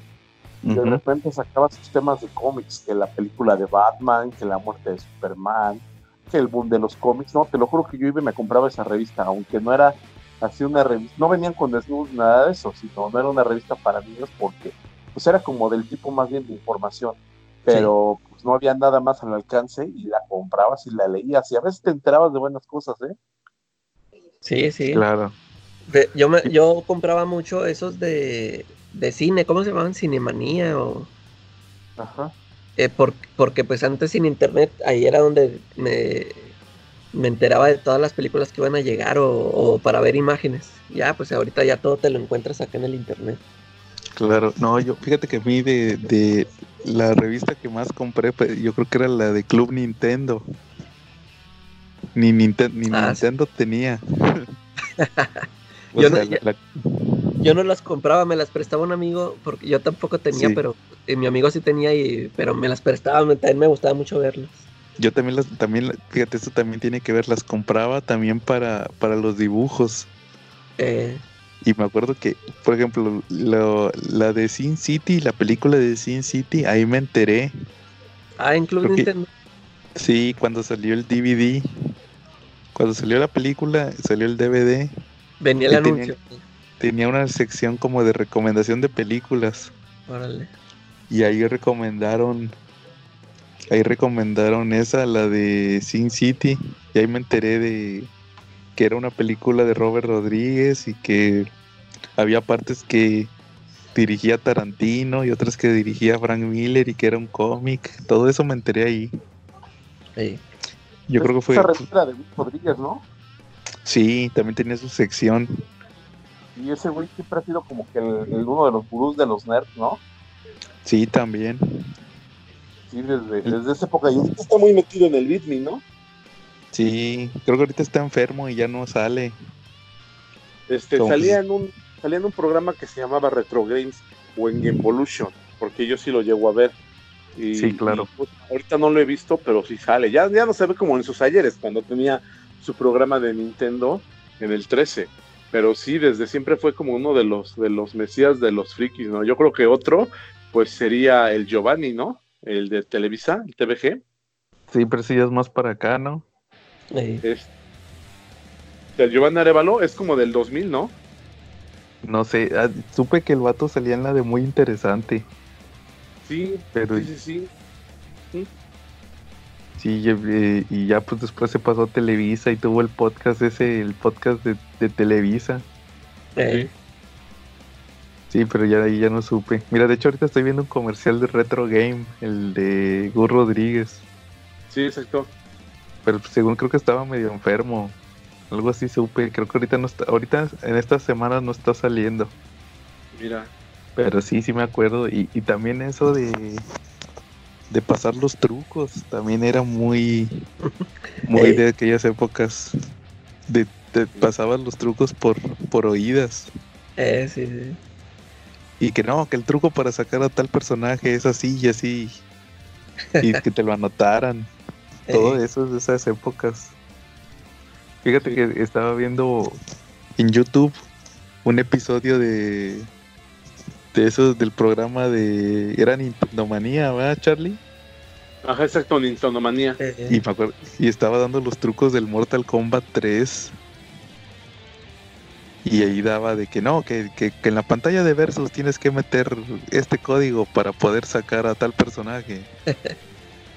y sí, o sea, bien, bien noventero el Mortal Kombat 3. eh, ¿Y qué más? ¿Qué más se acuerdan de esa época? Los cómics, había muy poquitos, ¿no? Nada más publicaba novedades, publicaba tres. Eh, el asombroso hombre araña, el de El asombroso hombre araña presenta, que era... El asom- el asombroso hombre araña creo que era quincenal y venía en tamaño doble, venían 48 páginas con dos cómics y era un tamaño ligeramente superior al americano. Estaba muy padre, muy grueso, pues bien, lo leías bastante bien. 48 paginitas te duraban un rato. ¿no? Y Claro. tenía pues una época muy buena. Me tocó leer a, a, a Todd McFarlane, me tocó ver dibujos de Todd McFarlane, de Eric Larsen, o sea, me tocó una muy buena época. Eh, estaba la del asombroso hombre araña presenta, que publica, empezaron con las guerras secretas, de ahí vino, los decían, de ahí vinieron los Avengers West Coast, que los conocías como los nuevos Vengadores, y de ahí empezaron también a publicar los X-Men, pero la época de John Byrne y Chris Claremont cuando iniciaron los Uncanny X-Men, que Colos y todo eso, entonces publicaron las primeras historias de ellos. Eh, Órale, qué hasta chingón. quedar- y se quedaron casi, sí, la verdad estuvo muy buena esa época. Este, publicaron la saga de la Fénix Oscura ellos, publicaron los, los- después de ahí los actos de venganza, publicaron a los Cuatro Fantásticos, la etapa de John Byrne, esa también era muy buena. Sí, sí los he visto, los de El Hombre Araña presenta de los Sí. Cuatro Fantásticos de John Byrne. Sí, cuando, cuando, y publicaron actos de venganza, eh, cuando los, cuando los eventos sí realmente dejaban algo, ¿no? Por ejemplo, Sí. el de actos de venganza, pues sí dejaba consecuencias. O sea, tú leías un evento anual y sabías que cada año iba a haber un evento, pero también sabías que iba a tener consecuencias, ¿no? Claro, tú querías hablar de los eventos, Charlie, me acuerdo que me los habías comentado. Sí, a ver, yo nada más quiero que me digas algo. Ustedes leyeron Crisis, eh, Crisis, la última, ¿verdad? Héroes en Eh, Crisis. Sí, pero ese no fue evento, eso fue una miniserie. Bueno, este, dime algún evento ahorita y dime más o menos como qué consecuencia ha tenido. eh, War of the Realms, a ver ese que acaba de salir. La Guerra de los Reinos. Que consecuencias, pues que salió la nueva, la nueva Jane Foster ahora es una Valkyria. Sí, claro. Y Punisher creo que ahora es cazador de demonios otra vez o algo así. Ay. Sí, Thor regresa, ¿no? Sí, su martillo. Lo sembró o algo así, supe. Sí, algo así. Creció. Ok, pero ¿estás de acuerdo que los eventos, o sea, como que el evento no trajo, no pudo haber traído mejores consecuencias? O sea, en realidad lo que trajo, pues fueron cosas que pudieron haberse desarrollado en una serie normal, ¿no? Sí, claro. y anteriormente pues, los eventos daban otro tipo de, de situaciones, ¿no? Este, Sí, claro. híjoles, pues no sé de cuál quieres que te hable. Por ejemplo, te puedo decir de uno de los My Light, que sería de los, noven de los noventas, lo de la, ah, la operación Tormenta Galáctica, ¿no? Claro. esa, esa trajo consecuencias. Desde ahí se empezó a ver cómo, cómo los Vengadores tenían, tenían dos maneras de pensar siempre, cómo se iban a dividir, y desde ahí yo creo que se empezó a gestar que en algún momento iba a haber una Civil War con ellos.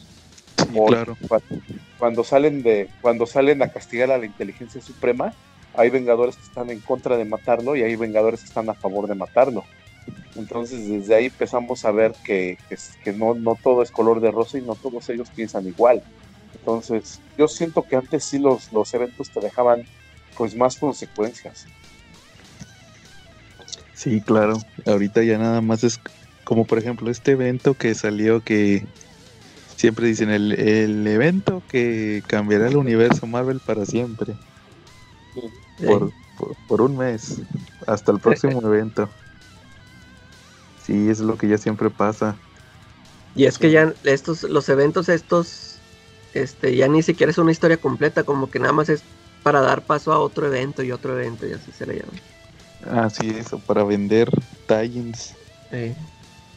y no te aporta nada. Efectivamente, y por ejemplo, mira, ¿cuál, ¿cuál creen ustedes que sea el evento por naturaleza, el evento por excelencia de DC Comics? Sería una crisis. Y yo creo que la primera crisis, ¿no? De las tierras Sí. infinitas. Claro. Sí, entonces pues también es un evento pues ya pasado, pero que sin embargo sustentó al universo de DC Comics durante décadas después de que pasó, ¿no? Por lo menos una o dos décadas, sin problema la sustentó, ¿no? Sí, siguen, hasta, hasta el momento siguen haciendo referencia a la Sí. crisis. Sí, Hasta por que- ejemplo. Ajá. Ujú. No, tú En el- dime. Hubo un evento que se llamó Convergencia hace unos años. Sí. Y, y me acuerdo que todavía al final estaba medio fumado, pero era que tenían que volver a pelear la crisis contra el antimonitor. Era era un personaje que los, dis- los voy a mandar en el tiempo a, a que peleen contra el, contra el antimonitor en la primera crisis. O sea, ahí, ahí tenías que saber eso. Sí. Y pues haciendo referencia a la primera crisis otra vez. Entonces hasta la fecha sigue teniendo consecuencias. Sí, sí. ¿Y, y qué más? ¿O, o algo Pues más que quieran agregar? Fíjate, este, hace poco me topé eh, allá en el Facebook eh, un, un video de, de un pedacito de la caricatura de los Wildcats. No sé si sabían que había tenido una caricatura eso, ¿no? Ah, sí, sí, vi. Eh, estaba muy al estilo de los de la serie de los X-Men de los noventas. Sí, ajá, sí, Y- me tocó ver un cacho. Ah, y, y era lo que quería comentar que, por ejemplo, esto a mí me pasó que yo disfruté mucho esa caricatura de los X-Men en los 90. Me gustó mucho. Bueno, no, no las vi todas las temporadas. Claro. No sé cuántas realmente vi porque ya es que las repetían y las repetían. Ah, Ve- esa es otra cosa. Eh, pero sí recuerdo que ahí vi, este, ahí supe de lo de Días del Futuro Pasado. Eh, creo que también lo del Fénix. De hecho, yo no he- nunca he leído en cómic este, lo de la Fénix Oscura y lo que sé es por lo que vi en la caricatura. Claro. Este, me gustó mucho ver ahí cuando Wolverine se pelea con Omega Rojo y todo eso. Y este, yo mm, me acuerdo hace, hace unos años compré el- la primera temporada de los X-Men. Claro. Y, y yo así planeando de que "Ay, las voy a comprar todas porque pues nunca, te digo, nunca las vi todas. Y creo que tengo entendido, no, no sé, ¿tú sí las viste todas, Joe? Eh, sí, pero Y- ya muy, muy, hace como unos cinco años. Sí, y creo, creo que por ahí tenía entendido que adaptaron Fatal Attractions. Eh, no, Fatal No. Attractions no.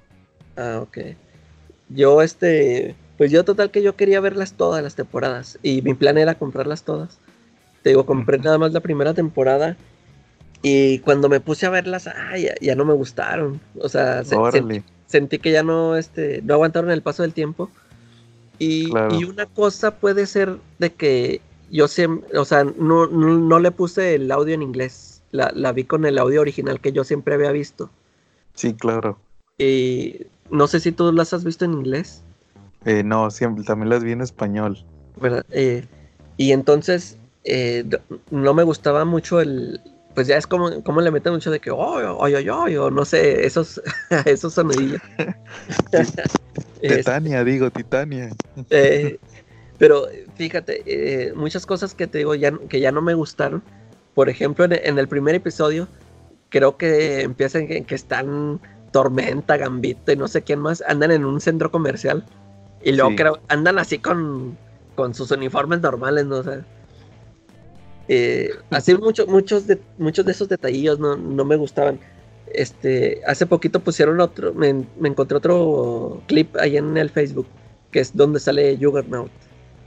Y que sale robando un banco, o sea, digo, ay, Juggernaut, ¿qué va a andar haciendo robando un banco? ¿Para que quiera el dinero? Pero Claro. también hay, hay- hay buenas escenas, ¿no? Yo, por ¿Eh? ejemplo, a mí una que me llamó mucho la atención en esa época, y te voy a poner el contexto, no había caricaturas de Superman recientes en esa época. Cuando sacaron la peli cuando sacaron la serie de los X-Men, no había animaciones de, de Superman, habían pasado las de Batman, pero nunca salió Superman. Y la de la Liga de la Justicia todavía creo que ni siquiera planeaban hacerla. Pero ¿qué tal cuando vimos la secuencia cuando aparece el gladiador? Ándale, cuando llega a la tierra volando, no mames, o sea, te lo juro que eso era pero espectacularísimo. No nada más ves la secuencia de los puños con las con las mangas de color azul, cómo va volando, cómo entra desde el espacio volando, atraviesa las nubes, este se va se va llega desde el espacio, está la tierra, se va achicando, se va agrandando, perdón, la tierra, entra por donde están las nubes y llega a la ciudad. ¿A poco no estuvo genial esa secuencia? Sí, fíjate, Claro. sí, sí recuerdo que hay muchas cosas que sí, que sí me gustaron, pero te digo, ya, ya no las, este, creo que tiene que ver mucho el, el doblaje, que te digo que le meten mucho de su cosecha, Sí. Claro. que siento que me saca de, de ahí de la historia. Pero sí, sí recuerdo mucho es eso que dices tú, Charlie, cuando, esa, cuando sale en el Imperio Shiar. Me acuerdo que cuando sale Gladiador, que creo que lo ataca Juggernaut y de volada se lo, lo avienta, lo, Sí, exacto, de un Pega. puñetazo lo avienta. que tú dices, órale, pues na- nadie puede contra Juggernaut y este de volada se lo, se lo saca ahí. Y, y me acuerdo mucho, te digo, esas, esos capítulos de Días del Futuro Pasado me gustaban mucho. Este, que sale el cable contra Apocalipsis y todo eso, todo eso que metían. Sí, había muchas cosas que me gustaban mucho, pero eh, te digo, ya cuando vi esos capítulos, Sí. ya, ya no, o sea, sí dije, ay, ya no es lo mismo. Y total que terminé vendiendo esa temporada, ya, ya no compré todas las, las demás. De, Y- de hecho, ajá. Ah, y, y te digo, viendo ese clip de los Wildcats, están, están igual, haz de cuenta, hasta el mismo tipo de, de animación, de dibujos, están bien parecidotes. Y, y la- el doblaje igual, o sea, como, como que dije, ay, pues tam- también se me habría hecho así como que ya no me hubiera gustado. Sí, fíjate que, que ahorita que mencionaste Apocal Apocalypse, el, Eh. eh, de eso, lo que decías del doblaje, la- el actor que hace la voz de Apocalypse es de esos actores que de los que le meten mucho, mucho, como dices tú, de su cosecha. Eh, Sí, le exageran, ¿no? o sea, no sé. Sí, de esos que le meten muchos mexicanismos. Es ese, el que es, me acuerdo específicamente del de la voz de Apocalypse. Y, y algo, lo que dices de la serie de X-Men a mí me pasó con los Power Rangers. Que, ya no, que ya no te gustan o qué? Cuando, cuando estaba, cuando estaba chavito, me gustaban bastante los Power Rangers. Sí. Y, y, y yo traía en mi mente así bien mitificados los Power Rangers. No, los Power Rangers. and- Las primeras temporadas eran épicas. Sí, sí. Así. Y, y hace como. cre- los Power Rangers son de las series que están desde el principio en Netflix. Y están todas. Y un día dije, no, me voy a poner a ver todos los capítulos. Y no, hombre, el- el- este- este- los capítulos están bien pendejos. De que, haz de cuenta, no, yo no sé si tú sabes cómo funcionan los Power Rangers. Pues Son yo, series. yo- sí, yo sí los vi hace mucho, pero ya, ya casi no me acuerdo. No, pero, pero, pero digo detrás del telón. ah, no. cuenta, es- son series japonesas. Se supone que, que cuando salen los actores sin, sin los trajes, que salen humanos, vamos a llamarlos humanitos, son escenas grabadas en Estados Unidos. Pero ah, y los, salen, de los, y los de los monstruos sí son. son japoneses. Sí, Ah, o sea, No sabía. y a, ve- a veces el capítulo no tiene nada, el capítulo japonés no tiene nada que ver con el capítulo gringo. Haz de cuenta que los gringos lo único que hacen es que se roban las escenas de pelea Eh, y ahí le, le- las meten, las meten para como si fueran los personajes gringos. Y, me acuerdo que- y entonces pues siempre es que pelean con el con el villano a madrazos y luego el, el- se hace monstruo gigante y sacan el robot. Eh, Siempre es así. Pero eh, la- las escenas grabadas gringas, las de los eh, actores gringos, siempre están medio pendejas. Me acuerdo que, que había una donde donde sacaron un bochito volador. Ha- Había uno que era como científico y saca un bochito volador. Otra donde viajan en el uno uno el principal saca saca el, el viaje en el tiempo y llega a la época de los vaqueros y se topa a los antepasados de todos sus amigos. Casualmente a todos los antepasados eran iguales, son los mismos actores Los mismos actores. Y, y, y, y tiene que formar a los Power Rangers del pasado y todos eran vaqueros. O sea, pues, los argumentos bien pendejos. Bueno, eran épocas más sencillas, ¿no? Sí, claro, ese es otro punto importante. Sí, acuérdate que en esa época con lo que tenía un disquete bastaba para destruir el mundo. Claro. Sí. Oye, pero fíjate, cosa rara, este, yo volví a ver la serie esa de Spider-Man de los, era de los 60 creo, ¿no? La de, sí, la de los memes. La de la, sí, ándale esa. Y esas sí las aguanté, no sé por qué. O sea, no las sentí así de que, ah, qué, qué mal, no sé. Yo sí, recuerdo que sí vi varios capítulos que, que sí lo- los, los disfruté, los disfruté. Hay unas caricaturas que son de los Vengadores y de principalmente de los Vengadores, pero que lo hicieron con animación de dibujos de Kirby. ¿Las llegaron a ver alguna vez? Ah, sí, Esas yo creo que tienen cierto encanto, envejecieron bien, ¿no? sí, de, de hecho a mí me gustaría conseguirlas. Este, yo sí las veía cuando era chavillo, niño. Y, y yo me encontré piratas, las de la de Iron Man. Y Oye. ¿cuáles eran tus favoritas? las de Hulk. Es que salían las de. Capitán América, las Pero de sí, las de hecho todas, las todas me Namor gustaban. Namor, de los. Vengadores, ¿no? Sí, Pero yo creo que el que menos salía era Namor, ¿verdad? sí. Era muy bueno, pero Namor era creo que el que menos salía y los Vengadores eran todavía más raro que salieran, ¿no? Pero sí, me gustaría tener esa la de Iron Man esas- y la de y la de la de ahí también Thor tenía su sección. Thor también. Iron eh, Man y Capitán América eran los que salían más seguido, ¿no? Creo que sí. Sí. Órale. Qué Eh, chingón. Y pues yo nunca los he visto el DVD en oficial. Si no, ya los hubiera comprado. No, yo no me los he visto en YouTube. No eran muy buenos, ¿eh? Y, Sí, y- no y sé. ahí, o sea, si están grabadas de ahí de la tele, ¿verdad? Claro, sí, sí. Porque te digo, yo, yo, yo encontré piratas, la de esa serie de Spider-Man de los 60 y, y la de Iron Man. Yo, yo esperaba encontrarme todas, pero no. Y también una vez por ahí me, me topé la de, de los Fantastic Four de Hanna Barbera. Ah, Nada, nada más que esa no la compré. Que, que en Hanna Barbera también le metían a la mole. Eh, Le- era el Tata. Creo que era el Tata. eh, sí. Ya ves que sí, ese era el mil. Y oh, ahora sí te voy a dar y no sé qué. Pero ahí sí queda. eh, A Galac- me acuerdo que Galactus era Marte. Eh, sí, an- sí, le cambiaron Y, cosas. y también al, al Doctor Doom. El Doctor Doom era chistoso. Eh, De oh, malditos, esos cuatro fantásticos y así. Sí, todo eso pasaba antes. ¿Al- ¿Algo más? Pues, a ver, ahora que, que salió el, el, el tráiler de Cazafantasmas, ¿tú sí eres fan, no, Charlie? Sí me gustan, ¿eh? Me gustan mucho los cazafantasmas. De hecho, tengo hasta mi, mi Ecto 1. Sí, que ya lo Entonces, mostraste. Fíjate, yo ahí, le- yo ahí le, yo ahí le estaba diciendo a Chunga, este, yo, yo no soy fan, porque de hecho yo no he visto las películas originales.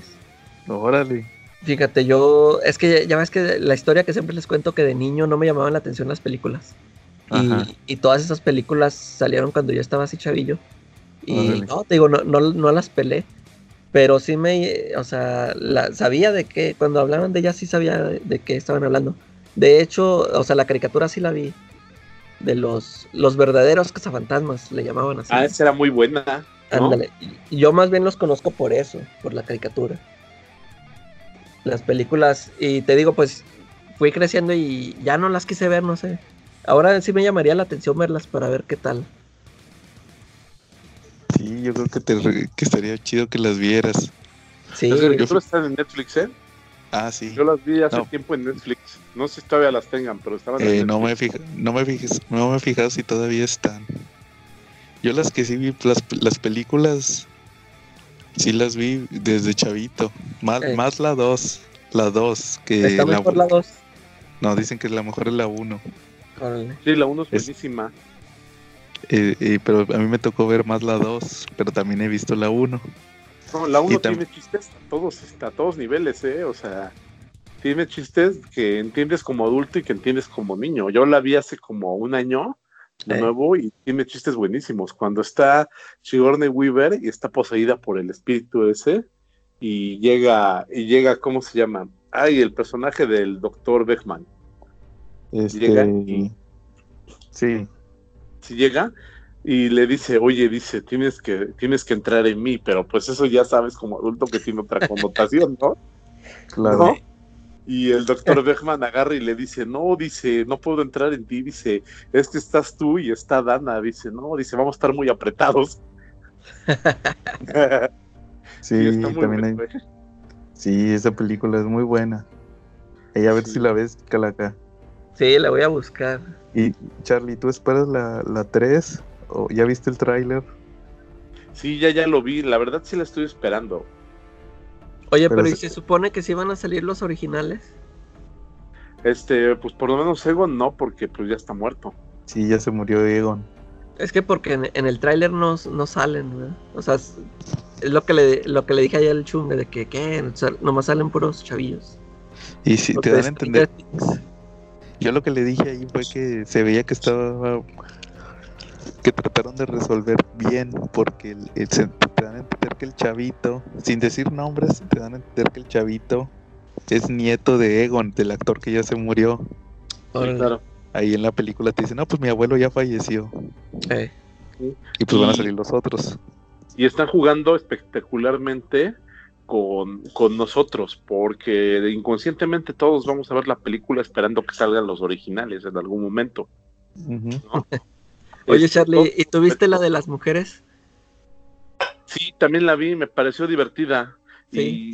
Y, y ahí no salieron, ahí no iban a salir ni nada. Los- Sí, sí vi salieron todos. cameo, sí salieron. No, sí Hicieron- salen, Ah, sí. Ah, sí, es cierto, sí, pero, pero hacen otros personajes. Ah, órale. sí, exacto, pero no, no hace con sus personajes.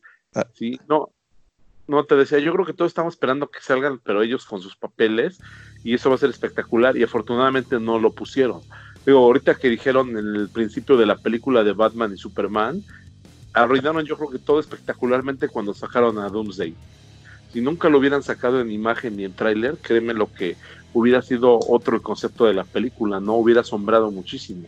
Sí, es Sí, que ya, ya no se pueden guardar nada, ¿verdad? siempre tienen que mostrar algo en el tráiler. Sí, Sí. claro, o sea, el chiste es que se te baje el azúcar ahí en el cine cuando veas la imagen, ¿no? Sí, yo, es más, yo me acuerdo que esta película de los X-Men, la primera, este, pues an- sin internet y nada, creo que yo solo había visto unos pósters y se veían así puras siluetas. O sea, todo me lo aventé ahí en el cine, todo, todo fue sorpresa, todo, los trajes y a Wolverine. eh, o sea, de hecho yo nunca vi a, Hugh Jackman, o sea, una imagen de él hasta que lo vi en la pantalla. Sí, no, y había cosas, había teorías que pre internet, por ejemplo, yo tenía un amigo que trabajaba en el Cinépolis y él me dijo, no, dices, dicen que va a haber una escena donde al final se ve el edificio Baxter. Y dices, no mames, ¿cómo Ah. puedes? O sea, de verdad, o sea, pero como no veías la imagen y nomás te lo platicaban, Eh, pues en lugar de que el spoiler te quitara las ganas, decía, no mames, la tengo que ir a ver para ver si de verdad sale, ¿no? sí. Claro. Sí, eso, eh, otros, otros tiempos muy diferentes. Sí, no, ya. Todo cambió. Sí, todo cambió. Y lo decimos mientras rechinamos nuestras mecedoras y decimos, Sí. ¿te acuerdas de esos tiempos, no? Y te acomodas la dentadura. Ándale, efectivamente. No, ¿No? sí, pues es otro, otros tiempos muy diferentes a como son ahorita. Sí, Pero pues todo, pero pues todo avanza. sí. Y, a- y así como a los que y a los que están ahorita así les va a tocar también con las siguientes generaciones. Ah, en, mi- en mis tiempos usábamos el iPhone. y ahorita ustedes lo tienen la, como en los Simpson, la televisión en la vista. ¿Se acuerdan que el eh, Bart sí. Y vamos a tener los teléfonos como en Star Wars, va a tener la imagen holográfica, ¿no? Sí, Y eso va a ser, eso va a ser genial. así ¿No? es, pero siempre, Oiga, siempre ¿y ustedes por no tienen tesoros todavía de esa época, rocomiqueros? eh, de cómics no. O de cualquier otra cosa. Yo tengo unos libros de Dungeons Dragons que son una belleza. Órale. Muy bien, ¿no? Yo Esos ya no los publican y los van a publicar. La editorial que los publicaba en español terminó, ya no existe. Y los he visto en Amazon, este, pero ya no he podido completar mi colección. Tenía muchos, pero pues los fui perdiendo con los años. Y ahorita ya nada más tengo como unos 10 de toda la colección, pero sí son un poquito caros. Yo los he visto en 3.500 pesos a 7.000 cada uno. Oye, pero esos, esos libros que son para juego de rol. Este, no necesariamente. Son son libros novelas. donde te marcan una historia. Por ejemplo, tú eres fulano de tal, eres un paladín y vives en esta tierra y tienes que y te van contando una historia. Entonces, a lo largo de la historia vas a tomar decisiones mientras vas leyendo. Dices, por ejemplo, te sale un orco, ¿qué quieres hacer? Huyes, pasa a tal página, te escondes, Son- tratas de esconderte, a lo mejor no te ha visto, pasa a tal página. Son los Este, que te lo mencionaba David. Efectivamente, entonces esos libros son buenísimos. Hubo una serie de Dungeons and Dragons que, que llego- llegué a tener pues casi todos y ahorita ya nada más me quedan unos cuantos. Pero también otra una serie todavía más rara de personajes de Marvel. No es leyenda urbana, existió. Y hay libros de Daredevil, del Doctor Centella, le decían en ese momento allá en, es- en España, de Spider-Man, de los Cuatro Fantásticos y de los Avengers. Y si estos que son raros y cuestan entre 3.500 y 7.000, no te quiero ni decir cuánto cuesta uno de esos. Para empezar, ni siquiera están en Amazon porque nadie ha visto uno de esos en años. ¿Cómo ves? Sí. Órale. No, pues yo, yo, Santos Griales, el único que tengo, cuando dijo este, la calaca de los luchadores, yo tengo nada más unos de los noventas que salieron. Cuando fue el boom de la, de la lucha libre en la televisión de la AAA y todos esos. Pero, sacaron y esos unas que figuras. están pintaditos, ¿no? Sí, pero esos eran como los primeros originales, vamos a llamarlos. Eh, Los, los con licencia, ¿no? Esos valen, valen bastante. Sí, sí, yo tengo todos. Hasta eso. Me falta nada más uno. Este, Falta- y los algún día pagarán la universidad de tus hijos. Ah, sí, claro, como los que tienen lo- el Action Comics 1. Sí, ¿no? O un pedacito de la no, porque ya no alcanza para comprárselo todo. Muy no, bien. sí, de verdad. También hay unas figuras de plomo que sacó Real Esparta. Esas figuras de plomo eran de los superhéroes de DC Comics. Y también vinieron las motos de Akira. Esas también son una cosa impresionante. O sea, es algo que te puedo asegurar que por lo menos en 20 años nadie ha visto esas figuras. O sea, no se sabe ni cuántas haya. Son cosas espectacularmente raras. ¿Cómo ves? Figuras de, de los superhéroes, no sé si llegaste a ver unos robots grandísimos. Si tenías algún tío o un primo más grande que tú, seguramente él llegó a tener una figura de, por ejemplo, de Ultra, creo que era Ultraman el que salía. Era el principal de la serie. Eran unos robots que venían sobre unos como patines y que aventaban sus puños o tenían un misil, hacían algo. Y eran de puro plástico inyectado y medían aproximadamente entre, entre un metro y metro diez, más o menos. O Bajitos. sea, eran grandecitos, pero esos robots son impresionantemente caros, ¿eh? O sea, te estoy hablando de algo que vale 20 mil pesos. El puro robot, o sea, si lo tienes con caja, no hombre, papá, tienes para comprarte un carro nuevo. Eh, de verdad, ¿eh? O sea, esos son tesoros de, de esta época. Los, mm, ¿cómo se llama?